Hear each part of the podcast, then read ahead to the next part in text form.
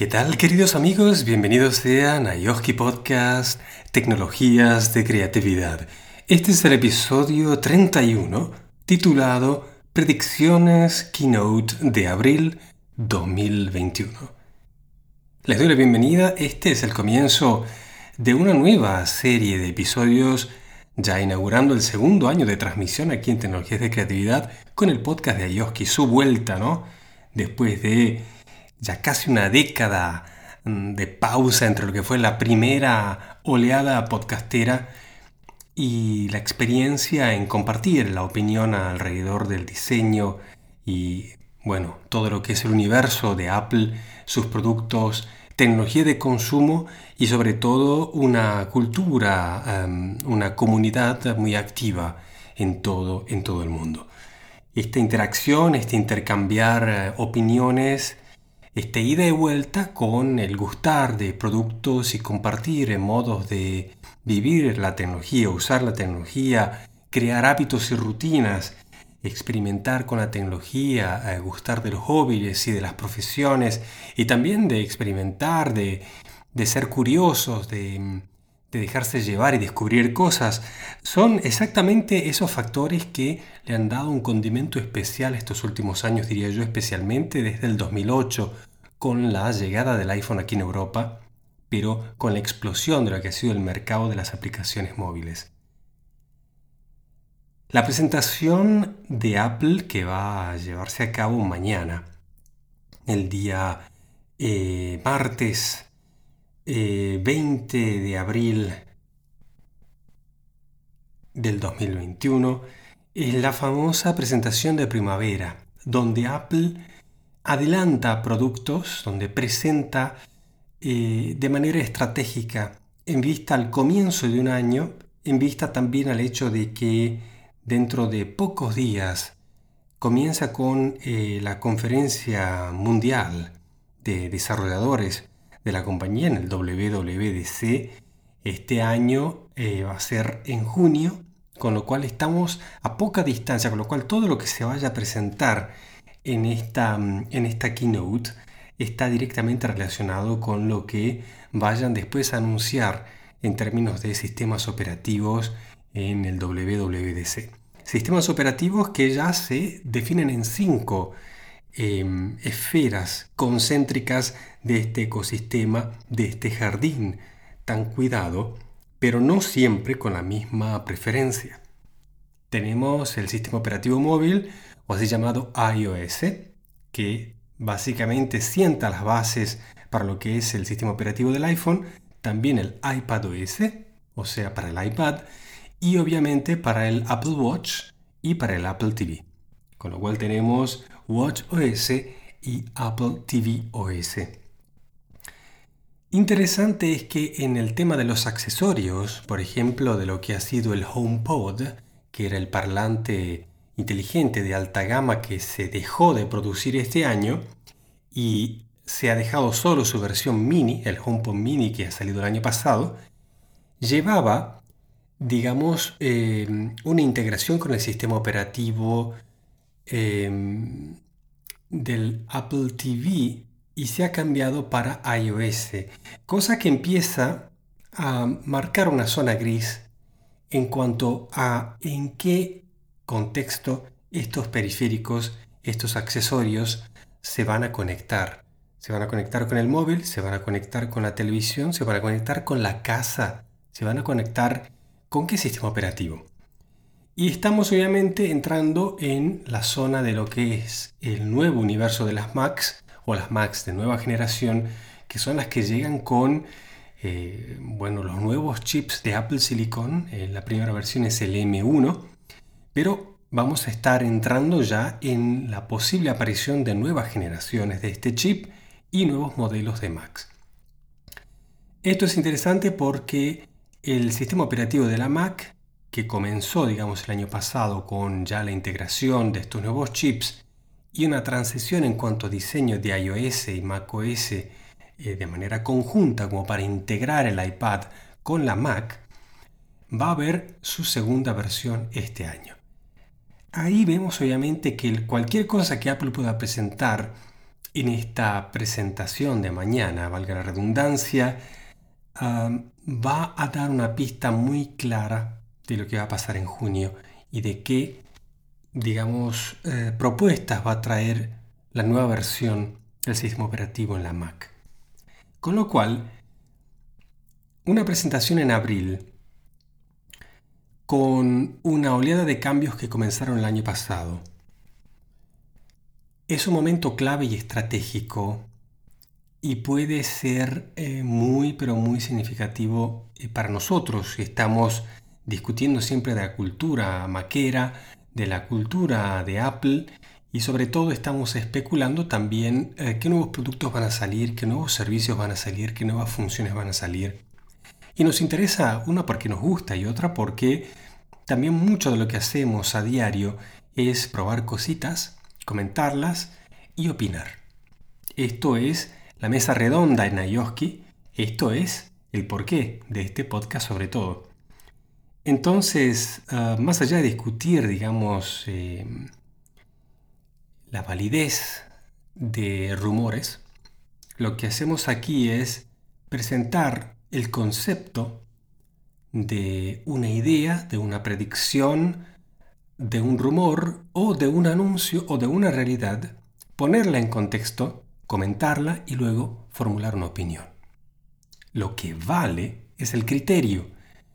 Más allá de que se base en algo real o en algo imaginario, lo que nos importa es el criterio, lo que nos importa es la generación de opinión y no para generar charla o para tener algo para decir, sino para tener una opinión personal, un punto de vista personal que se puede compartir, que se puede intercambiar y que nos permite obviamente engrandecer nuestro espacio, de alguna manera ver más allá de los, de los límites que podemos ver de manera personal. A eso sirve el intercambio de opinión, a eso sirve el duplicar, comprender y hacerse una idea de algo.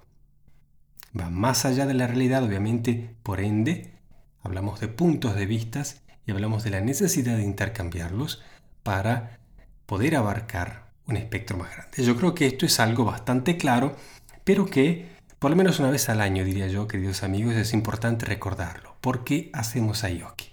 No es un sistema de informativos de tecnología, no hacemos periodismo eh, tecnológico, de diseño. Eh, tampoco estamos acá simplemente hablando de lo que de lo que yo pienso o de lo que mis amigos o de lo que algunos expertos piensan. Tampoco estamos hablando de lo que Apple piensa o sus trabajadores o los desarrolladores. No, aquí estamos todos, absolutamente todos. Los que hablamos, los que escuchamos, los que de vez en cuando nos conectamos y los que siempre estamos. Opinamos. Intercambiamos nuestras opiniones, por ende nuestros criterios, por ende nuestros puntos de vista. Las predicciones para la presentación de mañana, 20 de abril del 2021, llevan una secuencia que, como resultado de repasar prácticamente todos eh, los programas de opinión eh, sobre Apple a nivel mundial y en varios idiomas, eh, les puedo comentar se resumen prácticamente en seis capítulos. El primero es el iPad Pro. El segundo, los accesorios para este nuevo iPad Pro. Tercero, iMac. Cuarto, Apple TV. Quinto, servicios. Y finalmente, una especulación de todo lo que esto pueda significar para el WWDC que se viene en junio. Vamos con el primer punto que es el iPad Pro y así sin entrar en demasiados detalles ni en demasiadas conjeturas que son ya prácticamente archiconocidas, cosas que hemos venido hablando durante todo este año, porque el último iPad Pro, el que tengo en la mano, salió exactamente para esta fecha el año pasado. Con lo cual hemos hablado de sus características, hemos hablado de sus accesorios, hemos hablado también de la versión del iPad Air que salió a finales del año pasado y que le ha llegado muy pero muy cerca, a pesar de algunas pequeñas diferencias, haciendo que se quede el iPad Pro como un, digamos, un producto que necesita un refuerzo para distinguirse más del iPad Air. Pero sobre todo para ir a responder las exigencias de los profesionales y para obviamente permitir una nueva área de servicios y de desarrollos que sean realmente de alta gama. De alta gama. Em, realmente ejecutar aplicaciones para profesionales en la edición de fotos, eh, gráficos, vídeos y sonido con los periféricos y accesorios que los profesionales demandan. Cámaras, ah, lápices, micrófonos, eh, consolas y todo lo que es necesario para producir multimedia a nivel profesional, no solo en cuanto a la velocidad de ejecución de las acciones que requieren procesamiento y gráficos, sino también para su almacenamiento y distribución. Con lo cual, el iPad Pro permite hacer cosas que una Mac no puede, precisamente por una cuestión ergonómica. Estamos hablando de una pantalla táctil a la cual se le pueden conectar accesorios como un lápiz, pero no solo. Entonces uno puede interactuar con este dispositivo de una manera como con la Mac no lo puede hacer. Esto no quiere decir entonces que vaya a hacer acciones o creaciones de menos potencia. Con lo cual yo creo que el iPad Pro tiene que distinguirse definitivamente de lo que es el resto de la línea de los iPads. iPad Air y iPad normal. Y yo creo que debería poder ejecutar aplicaciones Pro. Por ejemplo, Logic, por ejemplo, Photoshop, por ejemplo, Final Cut, solo para nombrar algunas de entre las más conocidas. Pero significaría que yo pueda conectarle un Apple Pencil o cualquier otro tipo de pencil diseñado para escribir, para dibujar, para pintar y poder interactuar con aplicaciones de alta gama. Por ejemplo, se usa un Photoshop donde puedo usar una importante cantidad de herramientas, efectos visuales y en diferentes capas y poder exportarlas en el formato deseado, en la calidad deseada, para después en una Mac o no proceder a imprimir, o a elaborar como sea necesario en una secuencia de trabajos para profesionales. Estamos hablando de que esto permite una apertura de desarrollo de aplicaciones no pensadas.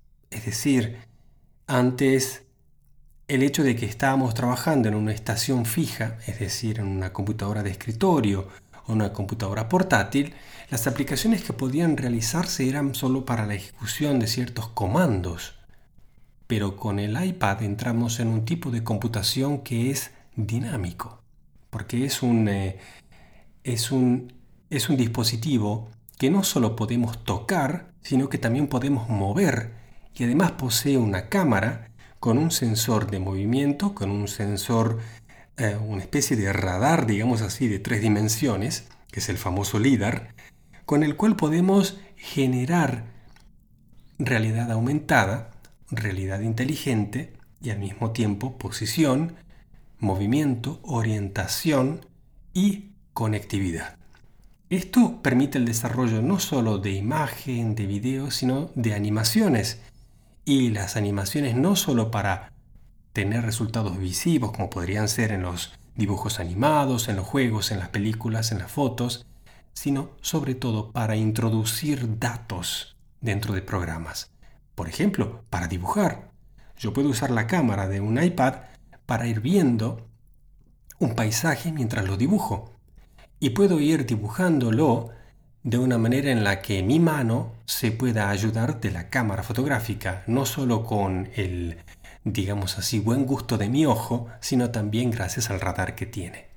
Esto me permitiría para dibujo artístico hacer un retrato del lugar, de una persona de una manera mucho más fina, pero sobre todo, si por ejemplo para mí como arquitecto quiero tomar las medidas de un ambiente, puedo hacerlo de una manera mucho más rápida y mucho más precisa.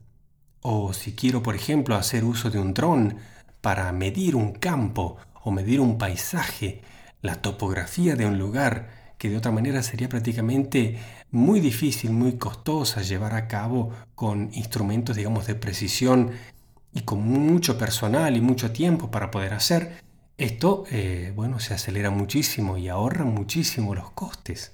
Estamos hablando aquí de desarrollo de herramientas para profesionales que estarían simplificando muchas, muchas cosas y estarían obviamente, eh, bueno, significando que se podría, como en el caso de la Mac Pro, considerar un iPad Pro que equipos de profesionales pagarían mucho dinero para poder realizar y para poder usar de esta manera.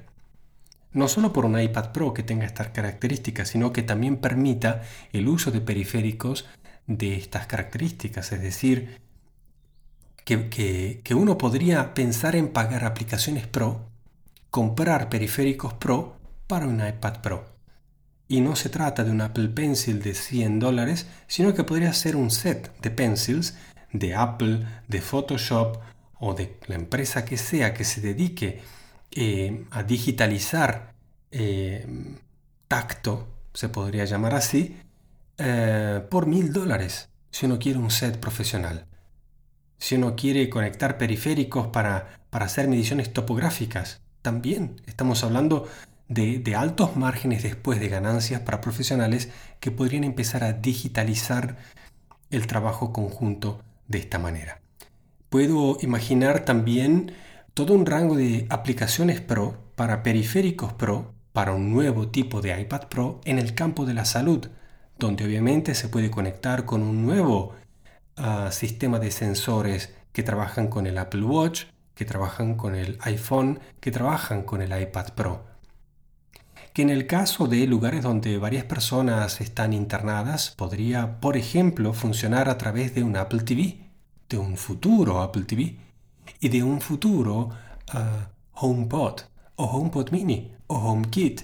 Estamos hablando aquí de todo un nuevo tipo de servicios que van a redefinir el concepto de Pro.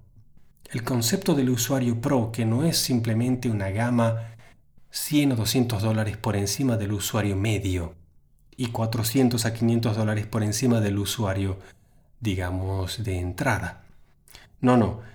Aquí la definición de pro debería ya dirigirse a un mercado prácticamente que es de vanguardia y de desarrollo. Y creo que ese mercado de vanguardia y de desarrollo, a partir de este año, con la condición mundial no solo de la pandemia, sino del cambio económico, lleva a que haya mucha más gente emprendiendo, que haya mucha más gente creando su propio ah, sistema de negocios y está creando cada vez para más áreas de la vida sistemas de trabajo, de convivencia, de servicios y modos de intercambiar el conocimiento. Creo que estamos en un punto donde empezamos a reflexionar sobre lo que significa la tecnología en nuestras vidas mucho más allá de un ecosistema de producto y empezamos a ver la idea del consumidor, del cliente, como parte fundamental del desarrollo de un ecosistema que lo pone al usuario pro prácticamente al centro. Este es un nuevo área, una nueva área, un nuevo contexto que va más allá de la multimedia.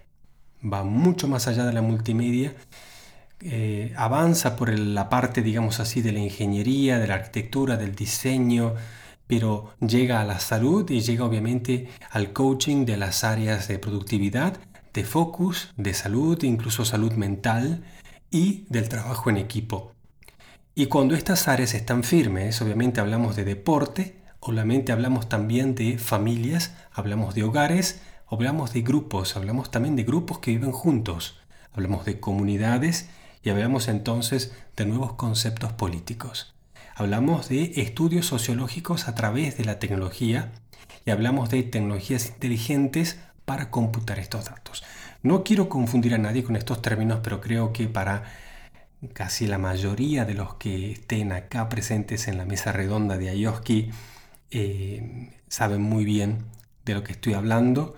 Esperamos eh, por mucho tiempo poder llevar eh, adelante una discusión sobre estos temas y creo que finalmente lo que empecemos a ver en cuanto a productos, más allá de que Apple lo ponga, digamos, en estos términos, para nosotros va a significar el comienzo de una discusión Eh, y es obviamente la parte más interesante, la parte que hemos esperado por, por, mucho tiempo en ellos, que quizás desde hace más de una década, obviamente desde que comenzamos a hablar de esto, soñamos con poder realmente llevar a cabo un desarrollo pro, de rutinas pro para pros. Y esto no quiere decir que uno sea ingeniero, doctor, no, quiere decir que es emprendedor, emprendedor eh, incluso en cuanto a hábitos y rutinas, incluso en cuanto a pensar cómo usar y por qué usar eh, un teléfono inteligente de, la manera en la que eh, realmente a uno le vaya a servir. Apenas uno piensa, voy a usar mi teléfono de la manera que vaya a optimizar mi vida, es decir, a ver, voy a abrir la aplicación de notas y voy a anotar a partir de ahora, ¿cuáles son esos momentos más importantes del día donde lo que hago o lo que hice realmente marca una diferencia en mi vida? Y lo voy a controlar en tiempo, para después de una semana, un mes o varios meses, poder calcular realmente cuántas horas o minutos del día marcan la diferencia en mi vida, para lo que realmente es importante para mí. Y ahí empezamos a ver cómo cada una de las personas que pensó en usar su teléfono de esa manera, después de varios meses y de darse cuenta de que en el mejor de los casos va a llegar a, no sé, marcar una diferencia usando cuatro horas de su día máximo, a menos que ya sea un superhombre o mujer. Se va a dar cuenta que después de un par de meses empieza a pensar, usar, necesitar, desear, soñar con aplicaciones para su teléfono que aún no existen.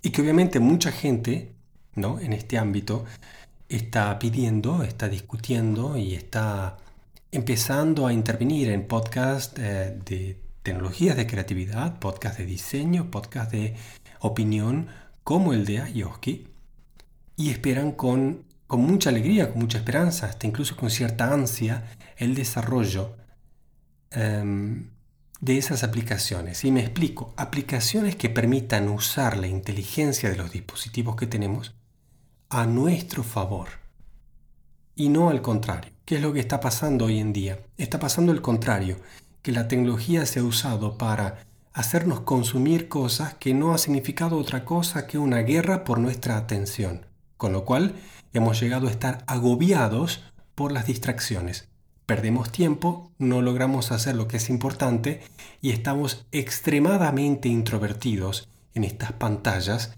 que nos presentan distracciones constantes y es una lucha constante por nuestra atención.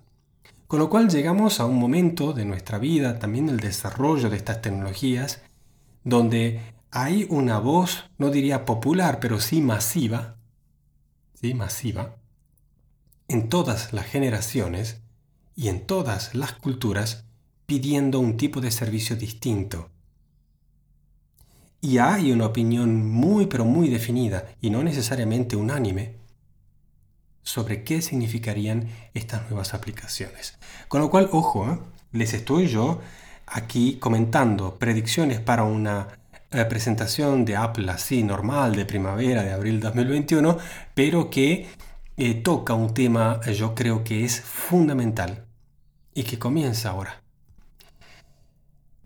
Esto sería el iPad Pro y obviamente los accesorios que podrían con ella llegar adelantarían lo que serían las versiones menos Pro en sus, em, en sus versiones, digamos así, de finales de este año, que van a ser el iPad Air y el iPad normal, eh, con probablemente su Magic Keyboard eh, y su Pencil y eh, cualquier tipo de accesorio que, mm, ya sea en cuestiones de fundas, carcasas, teclados, eh, lápices, em, pueden integrarse en los sistemas operativos que van a salir en junio para adelante. Veo aquí también que hay una necesidad de un iPad mini que se puede revitalizar. No sé si irá a salir mañana y mi deseo personal, pero esto es ya una cuestión personal, sería un iPad mini Pro. Con las mismas características del iPad Pro, pero en versión pequeña, sería un dispositivo soñado, extraordinario, porque por su tamaño sería el perfecto notebook para muchos creativos que necesitan algo rápido en el bolsillo, eh, pero que sea más grande que un, que un iPhone eh, Pro Max. Que sea realmente que tenga el formato de un A5 y que permita tomar notas y dibujar rápidamente, que permita leer, que sea súper liviano y que tenga una batería infinita. Perfecto, perfecto.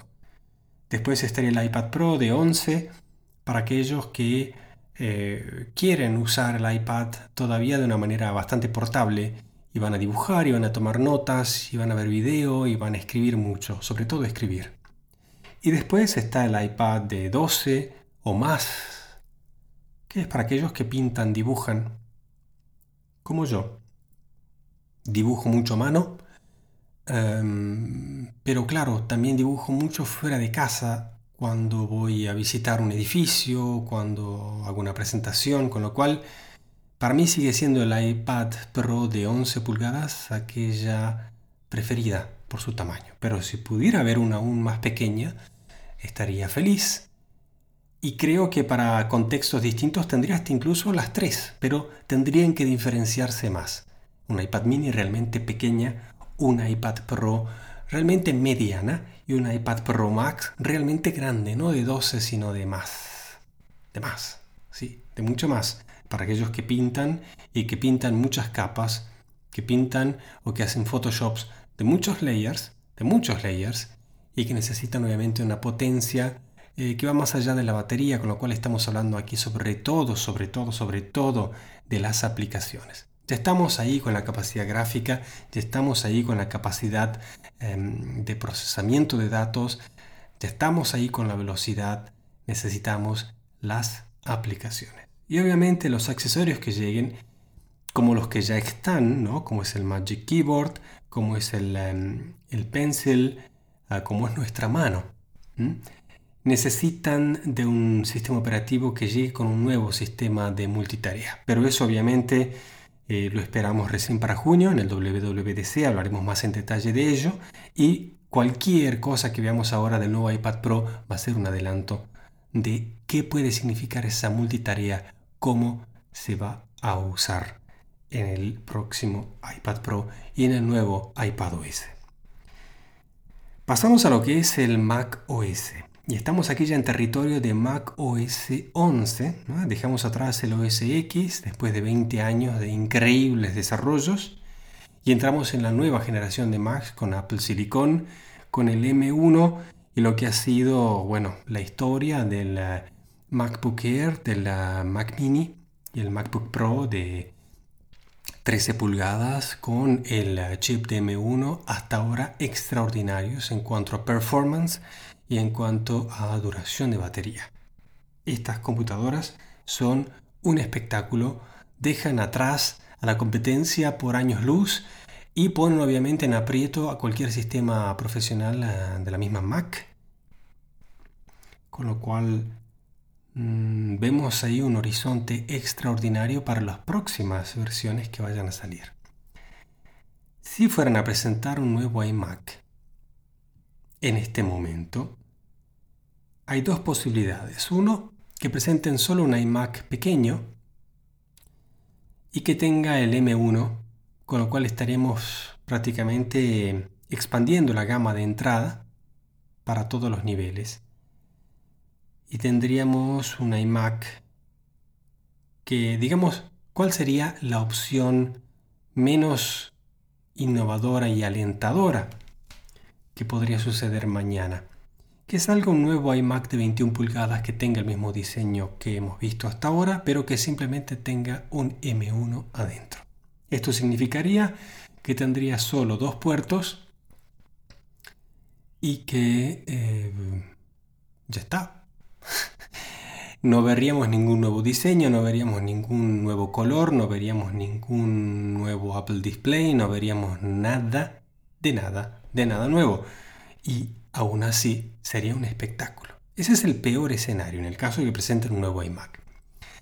Obviamente el segundo escenario sería que presenten un nuevo chip, o sea, el M1X o el M2 o el MA, no sé, la versión siguiente a la actual, que obviamente permita una performance un poco más pro, con más puertos, que se adecuaría más obviamente para computadoras de escritorio, es decir, eh, ¿qué es lo que necesita una computadora de escritorio hoy en día?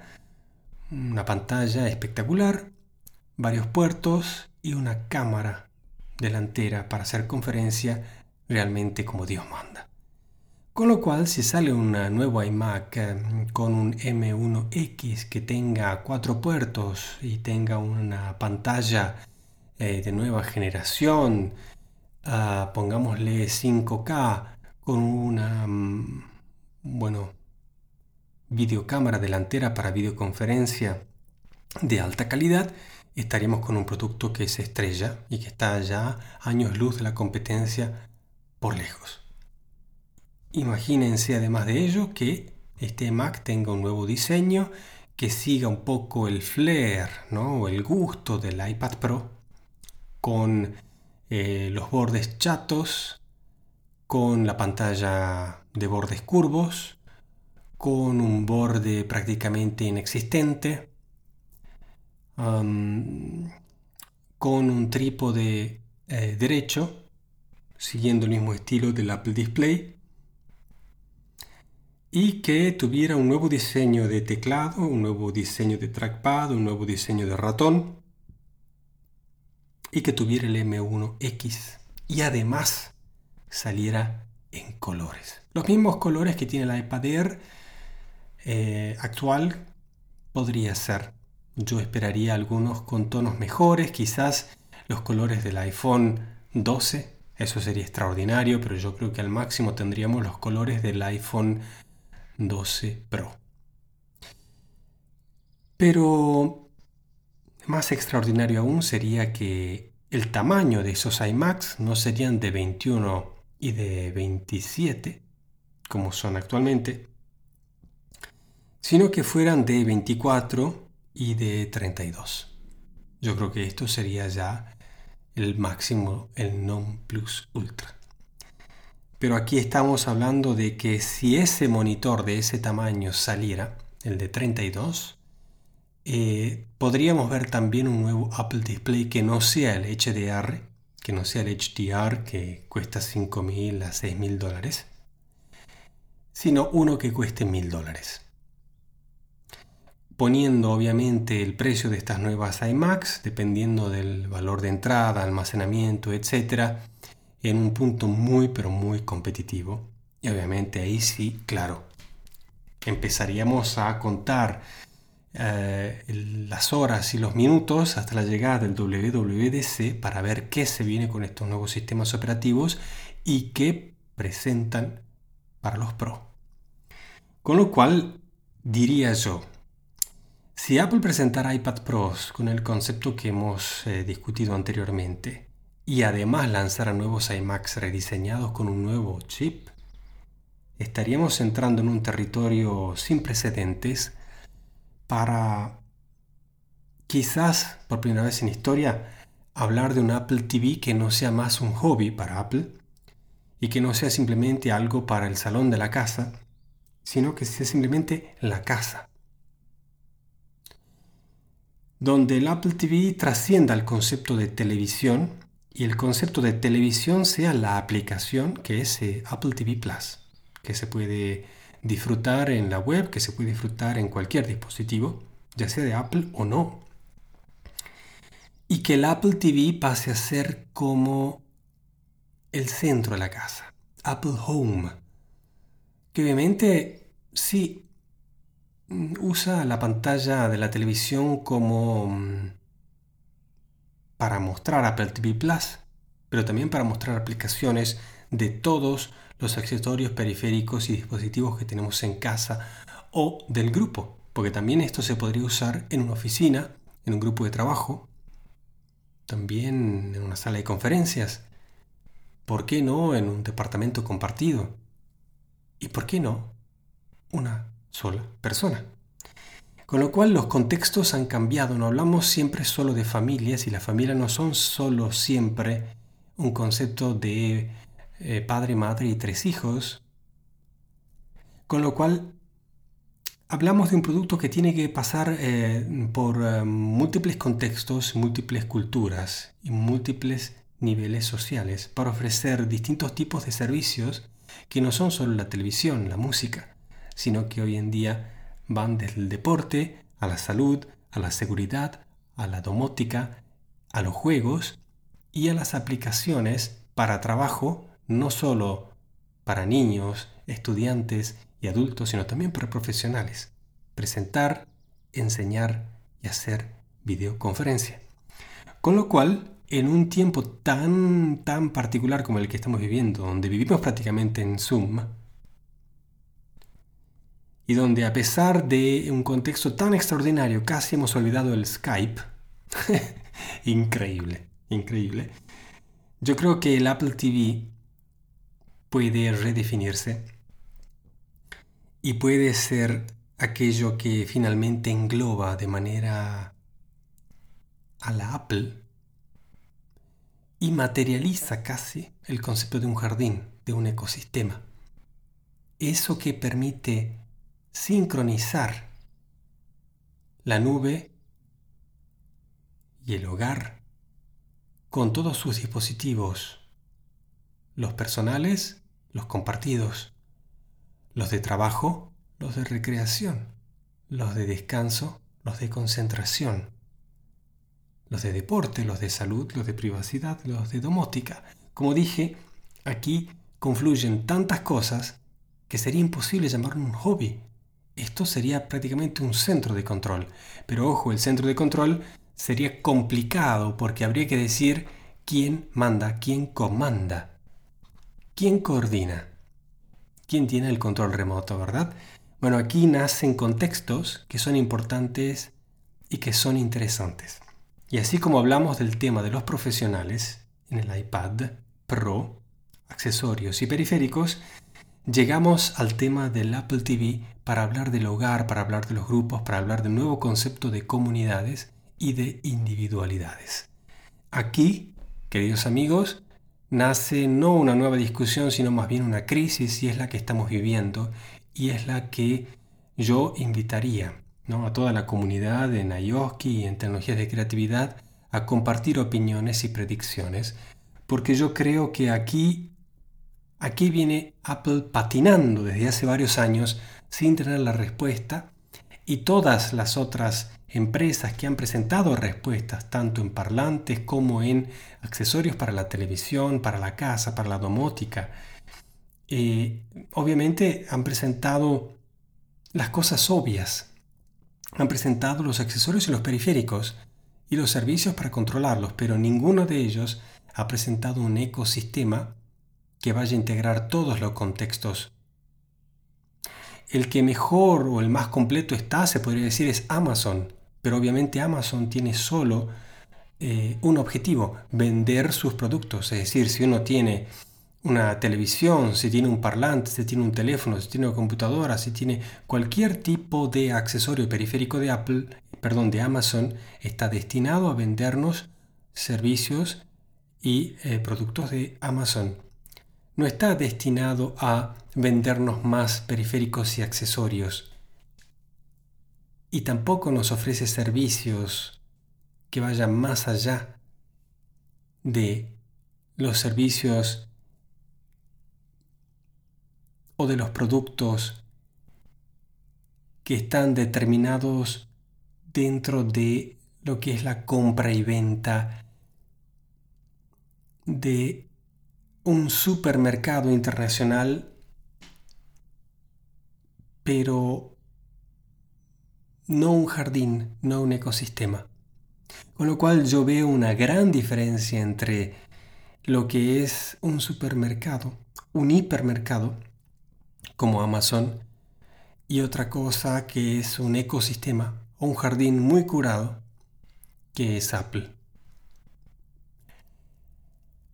Tampoco es un sistema de búsqueda como es Google, que a través de la búsqueda y la colección de los datos de búsqueda puede generar algoritmos eh, para publicidades eh, y obviamente a través de ello eh, mejorar las búsquedas y así hacer de ese círculo infinito una generación de datos prácticamente incontenible por un individuo o hasta incluso por una comunidad o por un país, con lo cual hablamos ahí de un prácticamente problema de governance que pasa ya más allá del gobierno, sino realmente del control, que es este Google. Solo para darles así un dato, ¿no? Em, para poner en contexto lo que acabo de decir, por día se sube una cantidad de vídeo a YouTube equivalente a 83 años. Solo en un día, solo en 24 horas, se suben 83 años de vídeo. Obviamente, para cualquier individuo, para cualquier comunidad o para cualquier país es imposible abarcar el control de esa cantidad de contenido. Y ese es el ritmo que controla Google solo a través de uno de sus servicios, que es YouTube. Imagínense el resto. Con lo cual ya la discusión quedó muy atrás. Muy atrás. Y la situación o el problema también. A esa escala, a ese mismo nivel, hablamos de hipermercado cuando nos referimos a Amazon o a sus equivalentes asiáticos. Y a ese nivel, a esa escala, nos referimos cuando hablamos de ecosistema en el caso de Apple. Samsung y competencias eh, no son ecosistemas, no son jardines. Son simplemente líneas de producto ah, que son más bien investigación, eh, en todos los campos de los periféricos que después hipermercados, generadores eh, de datos y de control y ecosistemas, ¿no? como los de Amazon, ah, Google y Apple, van a ir a comprar. Es decir, tarde o temprano, eh, más allá de lo exitoso que puedan ser los televisores, las tabletas, los teléfonos, de Samsung, eh, finalmente igual, Apple va a terminar comprándole pantallas eh, o accesorios o chips. Ellos fabrican muchísimas cosas, con lo cual una línea de productos para ellos es solo un porcentaje. Ellos están produciendo tecnología constantemente, pero no están produciendo un ecosistema, en absoluto, porque sacan de cada producto mil variantes y prueban mil cosas. Con lo cual eh, son filosofías, son modos, distintos, son mercados distintos y de lo que aquí estamos hablando, porque nos toca más de cerca, al campo de los creativos, al campo de los creadores, al campo de los emprendedores y al campo de los que gustan de probar las tecnologías, eh, de probar modos de vivir, de, innovar y de intercambiar puntos de vista, obviamente, repito, como hemos comenzado el programa, eh, nos interesa el ecosistema nos interesa el mundo de Apple o ese modo de ver la vida.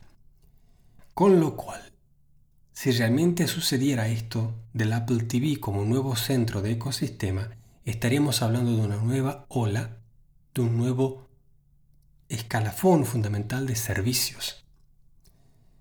Y servicios que permitan centralizar los dispositivos, los accesorios, los periféricos, y por eso se hablaba en estas últimas semanas de el Find My, esa aplicación para geolocalizar que tiene Apple en macOS y en iOS, que nos permite encontrar nuestro iPhone, nuestra Mac, nuestro iPad, pero que ahora podría expandirse eh, si Apple sacara unos chips para poner en la cartera, en cualquier cosa que uno quiera después este, encontrar en el caso de perder o no encontrar eh, dentro de la casa o fuera.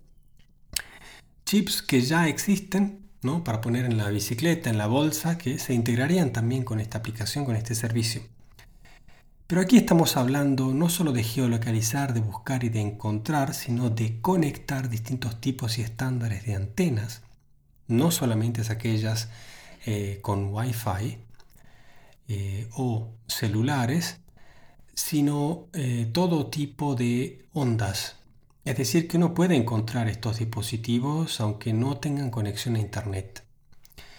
No solo eso, sino que uno pudiera poco a poco aprender de la relación entre la posición y la necesidad de conectarse y comandar o mandar información entre un dispositivo a otro para poder generar un ecosistema que está infraconectado y que está infracontrolado y que puede empezar a generar datos dentro de ese mismo ecosistema, como puede ser el de una casa o de un grupo familiar, y que la inteligencia artificial o que la inteligencia aumentada o la realidad aumentada, llamémosle así, nos permita disfrutar de servicios que de otra manera no serían posibles.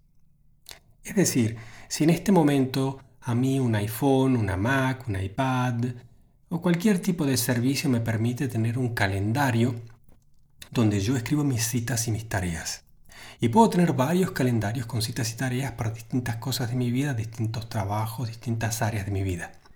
Que además yo puedo compartir o que puedo eh, llevar o, o, coordinar o usar de manera conjunta con mis colegas del trabajo o con miembros de mi familia. Pero podría además geolocalizar las tareas, podría geolocalizar los encuentros, podría también ponerle tiempo a los movimientos, podría ponerle enlaces a las tareas para encontrar los documentos, para abrir los programas o secuencias de programas que tengo que usar, como por ejemplo preparar una videollamada con un enlace, con una contraseña y pasárselo por WhatsApp a todos los miembros de esa reunión de manera automática, sin que tenga que estar pasándolos por WhatsApp a todos y cada uno. Todas esas cositas que hacemos tres o cuatro o cinco veces al día y que tenemos que repetir y que se nos ha vuelto hábito y rutina, pero que nos cuesta trabajo y concentración y que en ese caso, por ejemplo, un teléfono, un reloj, una Mac, un iPad, la misma televisión podría ser por nosotros. Pero por otro lado, no solo todo aquello que vayamos a hacer una segunda vez podría nuestro dispositivo aprender y hacerlo por nosotros, sino también podría aconsejarnos, después de haberse dado cuenta de que estamos haciendo una determinada tarea varias veces, podría aconsejarnos un modo más efectivo de hacerlo. Podría hasta incluso eh, pedirnos opinión para desde un momento en particular empezar a analizar nuestros hábitos y rutinas. Pero no solo hábitos y rutinas, pensemos en aquellos que se especializan en algo. Por ejemplo, si yo dibujo de una determinada manera, eh, mi iPad Pro tiene eh, un chip que aprende cómo mi mano usa el Apple Pencil y después de que he dibujado varias veces el mismo tipo de trazo, ya sabe cómo hacerlo. Con lo cual, cuanto más dibujo, mejor dibujo. Pero podría también, después de verlo tres o cuatro veces, decirme, eh, Oscar, eh, si usaras esta función, que la tenés dentro de esta aplicación, podrías resolver esto mejor. Podrías usar o encontrar este color mejor, usar esta textura mejor, o sacar esta forma mejor. Es más, si compras esta aplicación que se combina con esta, podrías optimizar el tiempo de dibujo de tres horas a media hora. Imagínate. Esto ya puede hacer el iPad Pro. Imagínense lo que podría hacer para profesionales. Pero no solo profesionales, imaginémonos para gente que estudia, para chicos del colegio. ¿Y cuánto de esto le podría interesar a Google? ¿Cuánto de esto le podría interesar a Amazon? Y obviamente cuánto de esto le va a interesar a Facebook, a Instagram y a todos aquellos que se quieren meter en nuestra vida pero, más allá de que se metan o no, ¿qué nos puede ayudar a nosotros? ¿Qué nos puede ayudar a nosotros a estar más tranquilos, más focalizados en lo que nos gusta? No solo distraídos porque nos ofrecen mil cosas. Imaginémonos que realmente queremos mejorar eso que es gran parte de nuestra vida hoy en día, que son las teleconferencias. Quiero una buena imagen, quiero un buen sonido y quiero obviamente ver a la persona con la que estoy hablando, quiero verla bien, no quiero que No quiero ver el techo, no quiero ver su nariz desde abajo, no quiero ver su garganta desde abajo, no quiero ver... Em, quiero que pueda hacer lo que está haciendo de manera cómoda. No quiero esclavizarla a una silla. No quiero tampoco ver toda su casa mm, de una manera en la cual no, no fue pensada arquitectónicamente. La casa, el lugar donde vivimos, tiene un espacio dedicado a recibir gente, a socializar. Y generalmente esa no es la habitación donde dormimos. O por lo menos si ese tendría que ser el caso, porque no tenemos otro espacio, el modo en el cual la presentamos o la usamos es distinta. Con lo cual yo aquí estoy empezando a presentarles ¿no? mi opinión como arquitecto, pero haciendo una crítica internacional mundial a un problema que tenemos todos los días y que después de un año aún no hemos resuelto. Y yo creo que por lo menos en cuanto a periféricos y en cuanto a servicios, Apple podría estar en condiciones de ofrecer una solución, una propuesta. Yo creo que no podemos pagar mil dólares por un monitor o dos mil dólares por una Mac, mil dólares por un iPhone, 500 eh, dólares por un Apple Watch eh, y puedo seguir contando y después espero tener una cámara para videoconferencias de baja calidad donde se nos vea mal, donde, donde ni siquiera una idea o un concepto mm, de cómo hacer una teleconferencia eh, realmente bien como un ciudadano del siglo XXI, de una condición que esperamos pronto sea de post pandemia, de gente que ha aprendido a vivir en comunidad de manera sana, que ha aprendido a recrearse también en su economía, en su cultura, en su educación, en el modo de cuidar de su salud. Esto es el nuevo discurso, este es el nuevo contexto, este es el periodo que comienza y es el nuevo desafío para las tecnologías de consumo, porque los consumidores están hartos, cansados y no van a seguir pagando dinero por servicios que los agotan, que los distraen y que los ponen en estados de ansiedad. Esto ya es conocido, es, es extremadamente eh, necesario y es parte obviamente eh, de lo que yo, mm, no solo desde mi opinión, sino también casi como de un consenso eh, que, voy notando en las redes y en las discusiones sobre estos temas en el diseño, a nivel internacional eh, son predicciones, es decir, se está diciendo antes de que se diga oficialmente. Yo estimo que Apple de manera muy marketinera, ¿no? muy, muy diplomática, pero también poniéndose siempre del lado de la privacidad, de la salud y del bienestar, eh, haciendo uso de la estética, eh, va a apuntar a estas tres cosas. Va a apuntar a la educación, va a apuntar a la salud y obviamente al bienestar en la casa y va a apuntar a los profesionales. Y haciendo uso de estos tres, de estos tres corners así fundamentales, eh, puede empezar a ofrecer nuevos servicios que ya los había de alguna manera calibrado, pero que ahora se abre un paraguas extraordinario y puede permitir prácticamente un nuevo sistema operativo de desarrollo de aplicaciones que es el Apple TV. No sé, repito, si se va a llamar Apple TV o si se va a llamar Home o si se va a llamar ah, quizás sí Apple TV, pero tenga una idea de fondo que, que realmente sea completamente distinta a la que hemos eh, siempre entendido como si fuera el de una pantalla para, consumir eh, multimedia eh, o consola, ¿no? Para jugar. Yo creo que ahora estamos en el momento en el cual ahí hace falta un sistema operativo y un producto, una interfase, exacto, que no siempre es visible, pero que siempre es presente y que permite la solución, la solución del espacio usado por un individuo o por un grupo de manera privada o de manera pública y la interacción entre esos contextos. Ahí está.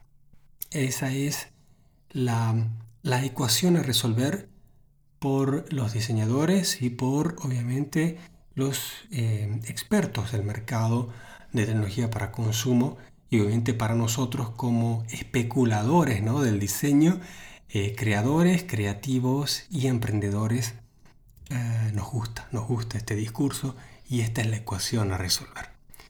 Finalmente, y para concluir em, en este episodio tan particular ¿no? de pre-presentación, de pre-keynote, em, casi no adelantándonos exactamente 24 horas antes de que esto suceda, eh, miro hacia el WWDC de, de junio lo que pueden ser los nuevos sistemas operativos eh, tanto en iOS como en iPadOS, como en WatchOS, como en tvOS y en macOS.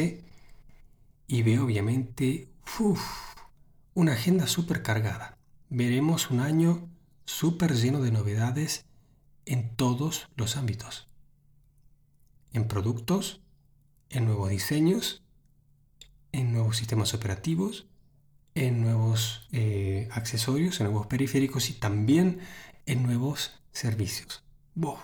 un año que a partir de ahora eh, prácticamente se nos queda muy pero muy corto, muy muy muy apretado porque vamos a empezar casi como cerrando abril. Y de ahí ya nos quedan solo ocho meses súper cargados con todo. Con lo cual, bueno, para nosotros felicidad absoluta, aventura, eh, mucho entretenimiento, muchas cosas para hablar y de qué opinar, probar y disfrutar.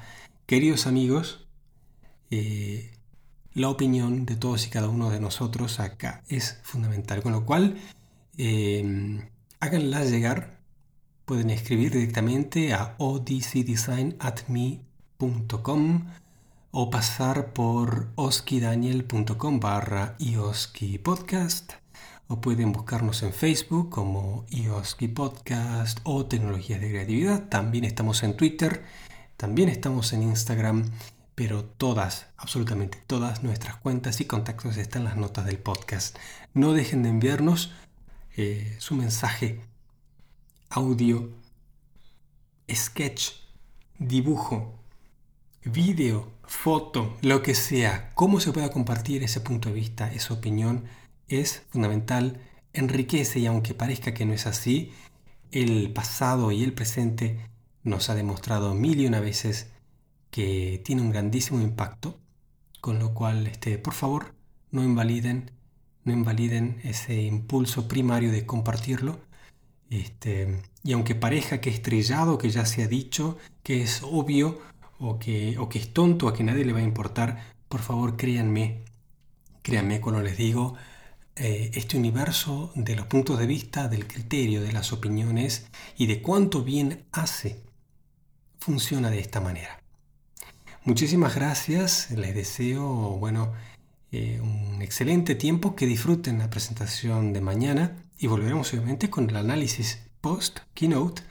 Eh, apenas tengamos obviamente eh, nuestro análisis sintetizado y tengamos un poco de control sobre el campo de juego, qué es lo que ha pasado y qué es obviamente lo que se viene a partir de ahí, ¿no? Un gran saludo y hasta la próxima. Chao, chao.